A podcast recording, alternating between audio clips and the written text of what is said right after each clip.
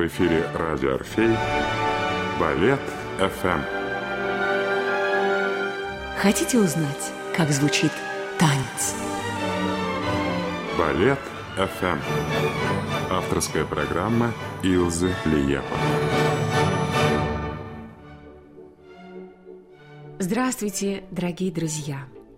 Сегодня свою программу я посвящаю балету, который в буквальном смысле стал поворотным моментом не только в истории балетного искусства, но и в истории музыки. Сегодня я начинаю рассказ об одном из шедевров проекта Сергея Павловича Дягилева «Русские сезоны. Весне священной». Напомню, что музыка этого уникального балета принадлежит Стравинскому, художником выступил Николай Рерих, а хореографом Вацлав Нижинский. И из немногих его балетов, которые он поставил как хореограф, до той черты, когда он перешагнул грань реальной жизни. Он поставил несколько балетов. Первый балет После полуденный отдых Фавна, потом балет «Игры» и балет «Весна священная». Эти спектакли были поставлены в антрепризе Сергея Павловича Дягилева, и все они до сих пор современны, до сих пор сложны для восприятия, но, наверное, самым значительным спектаклем остается «Весна священная». Кстати говоря, этот год юбилейный для этого спектакля. И как раз на новой сцене Большого театра, а радио Орфея об этом сообщает, проходит целый фестиваль, посвященный Весне Священной, где можно посмотреть этот спектакль в разной хореографии. Причем очень интересно, что можно увидеть на этом фестивале и хореографию оригинальную, то есть Вацлава Нижинского. А ровно сто лет назад, когда Сергей Павлович Дягилев готовил свой пятый парижский сезон как раз в Париже заканчивалось строительство уникального театрального проекта. Идея постройки этого комплекса принадлежала Габриэлю Острюку. В качестве архитектора он пригласил Огюста Перре. Проект был длительным, но вот открытие и презентация этого нового театрального здания, построенного по последнему слову техники и выполненному в стиле модерн, как раз и намечалось на 13 год.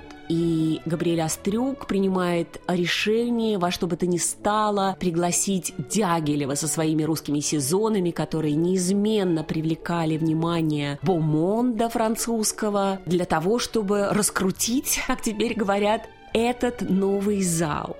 Между ними, между двумя импресарио произошел забавный разговор, который Габриэль Астрюк описал в своих воспоминаниях. Я сказал Дягилеву, так он пишет, в этом году никакой гранд-опера и никакого шатле. Ты выступаешь у меня. Но mon cher ami, директор опера, уже пригласил меня. Ну и что? И сколько он тебе предлагает? Несомненно, 1200 франков, твой обычный гонорар.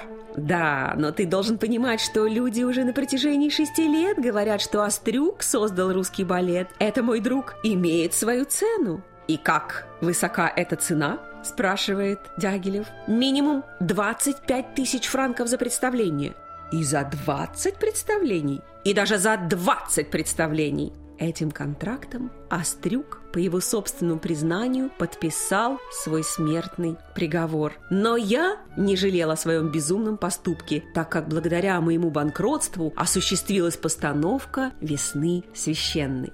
Итак, Дягилев готовит свой пятый сезон. Готовит он его особенно тщательно, и не только потому, что открывает новый театр своими русскими сезонами, а еще и потому, что прошлый сезон был скуп на премьеры. Было всего две новых постановки, одна из которых нашумевший послеполуденный отдых Фавна, закончившийся скандалом в публике, и еще одна вещь нова для этого сезона. Впервые они проходят без участия Михаила Фокина. Хореографа, на котором держались все предыдущие постановки русских сезонов. Именно ему принадлежат знаменитые постановки Шапиньяна, Шахерезада, Карнавал, Петрушка, Видение Роза, Клеопатра. Казалось, их союз с Дягилевым неразрывен. Но вот удивительная вещь. Дягилев с его нюхом на все новое, с его нюхом, который заставлял его намного опережать время и, собственно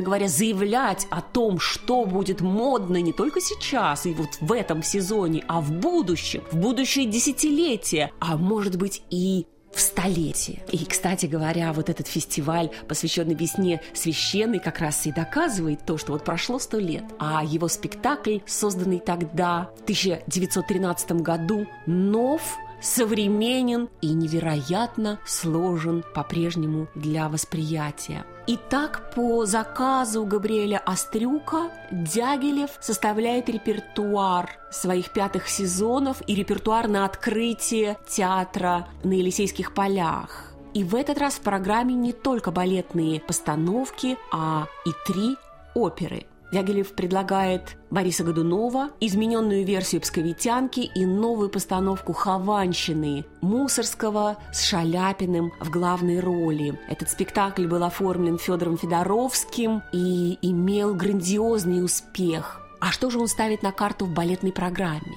В этом сезоне будет две балетные премьеры. Первая – это игры на музыку Клода Дебюсси, опять же ставит Васлов Нижинский, и «Весна священная» Стравинского. Внимание публики привлечено именно к этому спектаклю.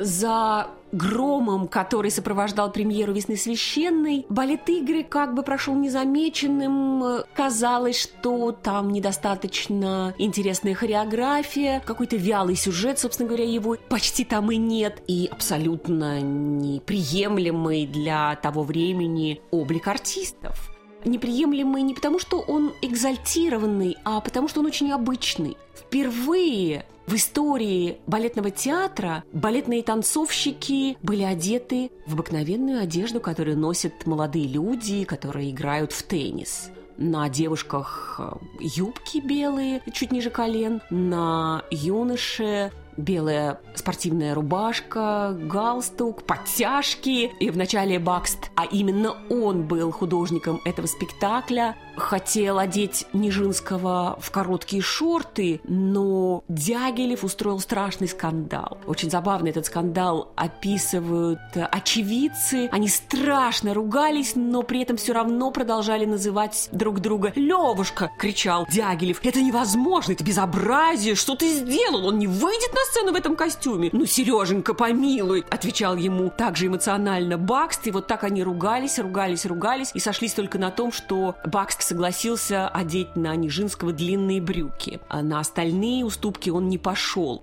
Я рассказываю об этом для того, чтобы вы представили всю атмосферу подготовки к спектаклю русских сезонов. Она обычно была такая, Дягилев участвовал во всем. Он был везде одновременно. Сам самолично ставил свет всегда, не доверяя это никому. Он успевал быть в пошивочных мастерских, на репетиции оркестра, давая очень точные указания дирижеру. А дирижером был тогда Пьер Монто, и вот эта атмосфера кипения, брожения, безумного нерва, ожидания первой встречи с публикой и ожидания первой реакции на то, что предложит Дягилев в этот раз, вот это заводило всех невероятно. И так балет «Игры» прошел как бы незамеченным на фоне всего, что происходило потом с «Весной священной», но Дягилев подвел черту под этим спектаклем, сказав, что мы заглянули в 1930 год. И как он был прав потому что это был абсолютно модерн балет, который еще никто никогда не видел в жизни.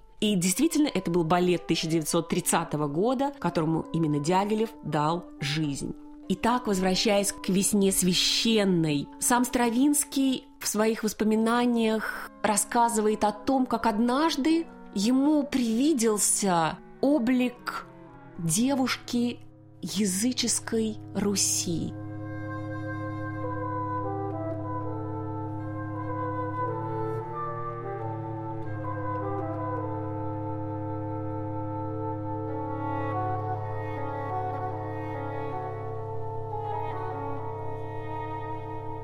Ее фигура возникла на фоне дикой природы, холмов. Этим видением он поделился с Николаем Рерихом. И все существо Рериха откликнулось на этот сюжет, потому что этот образ сразу стал для художника сюжетом, и потом будут говорить, что, может быть, этот спектакль самый рериховский – и так они вдвоем приступают к созданию либретто для будущего спектакля. А сюжет как таковой фактически в балете отсутствует. Стравинский содержание «Весны священной» излагает примерно так. Светлое воскресенье природы, которое возрождается к новой жизни, воскрешение полное, стихийное воскрешение зачатия всемирного.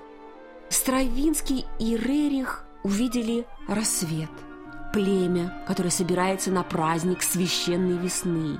Начинается веселье, пляски, игры, которые возбуждают всех –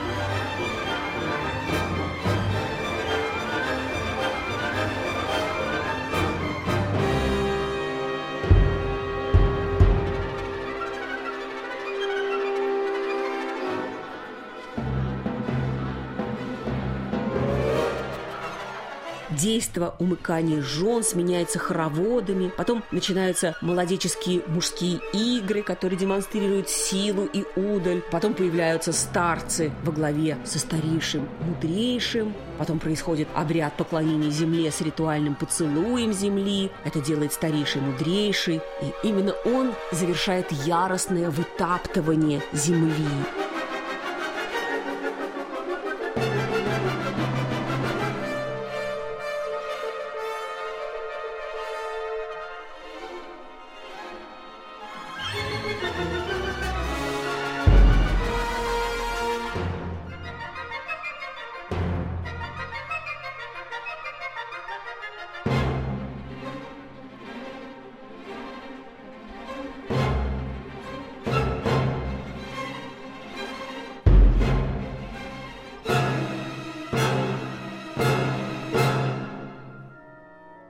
Потом глухой ночью собираются девушки. Они избирают великую жертву.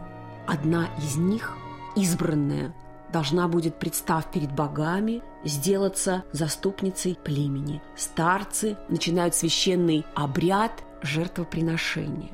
Вот, собственно говоря, такой балет, в котором вроде бы нет сюжета, но есть страшное событие человеческого жертвоприношения.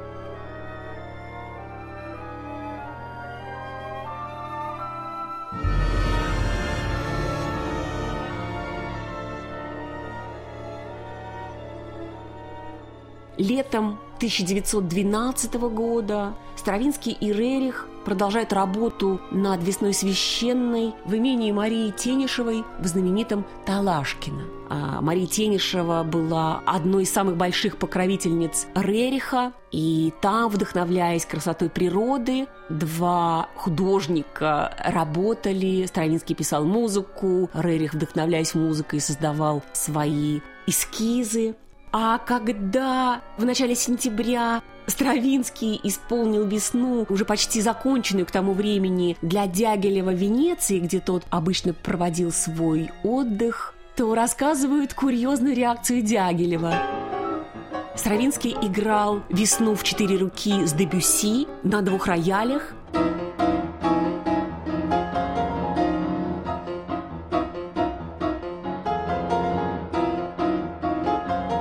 какой-то момент Дягилев спросил. И долго это будет продолжаться? До конца, сказал Стравинский.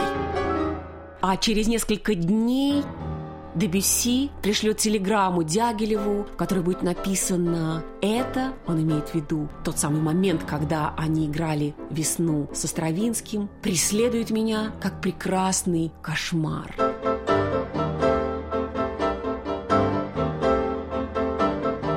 И действительно, все, кто впервые слышал тогда эту музыку, сначала в рояльном исполнении, были шокированы, потрясены, ошеломлены.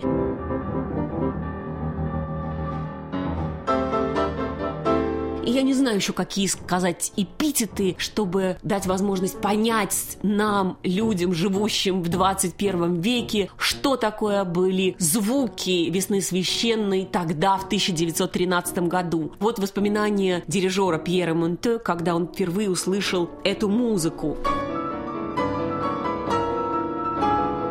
Старое пианино тряслось и дрожало, пока Странинский пытался дать нам представление о своем новом балете. Я отчетливо помню динамизм и беспощадную страсть, с которой он набрасывался на партитуру. Когда он дошел до второй картины, его лицо было настолько мокрым от пота, что я подумал, он вот-вот взорвется или упадет в обморок. У меня самого ужасно разболелась голова, и я решил раз и навсегда, что единственная для меня музыка – это симфония Бетховена и Брамса, а не музыка этого безумного русского. Признаю, что не понял ни одной ноты весны священной. Единственным моим желанием было сбежать из комнаты и найти укромный уголок, где бы я мог спокойно преклонить свою больную голову. Тогда мой директор обратился ко мне и сказал с улыбкой, «Монте, это шедевр, который произведет революцию в музыке и прославит тебя, потому что ты будешь его дирижировать».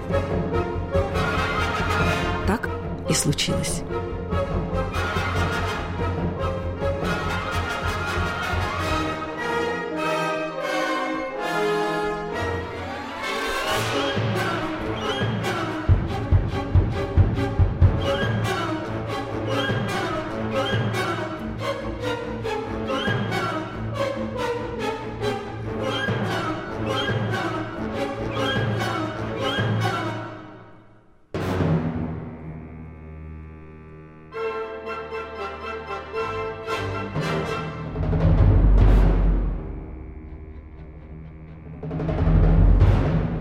Когда Стравинский 17 ноября 1912 года закончил «Весну», Дягилев был уже уверен, что она произведет революцию в искусстве.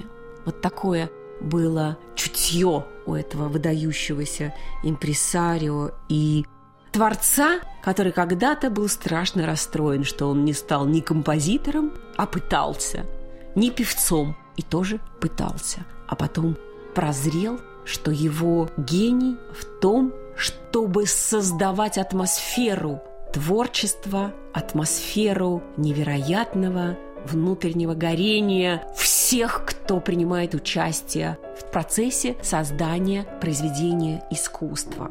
Что же касается хореографа этого спектакля Вацлава Нижинского, то к этому сезону он ведь готовил две премьеры, как я сказала. И сначала он занимался вплотную играми, они увлекали его, но потом оставил игры, переключился на весну, когда партитура была уже готова. Надо сказать, что а Рерих в своих эскизах декораций, костюмов пытался подсказать хореографу облик, движение, наполненность образов этого спектакля и даже позировку персонажей. Надо сказать, что окружение Дягилева общалось с Нижинским очень непросто. Он был невероятно неразговорчивым человеком. Эмоции, чувства переполняли его, и он никогда практически не находил слов, чтобы внятно высказать свою мысль. И, может быть, именно зная это качество хореографа, Рерих и пытался подтолкнуть его, направить его, потому что он не просто рисовал эскиз костюма, он предлагал позу персонажа,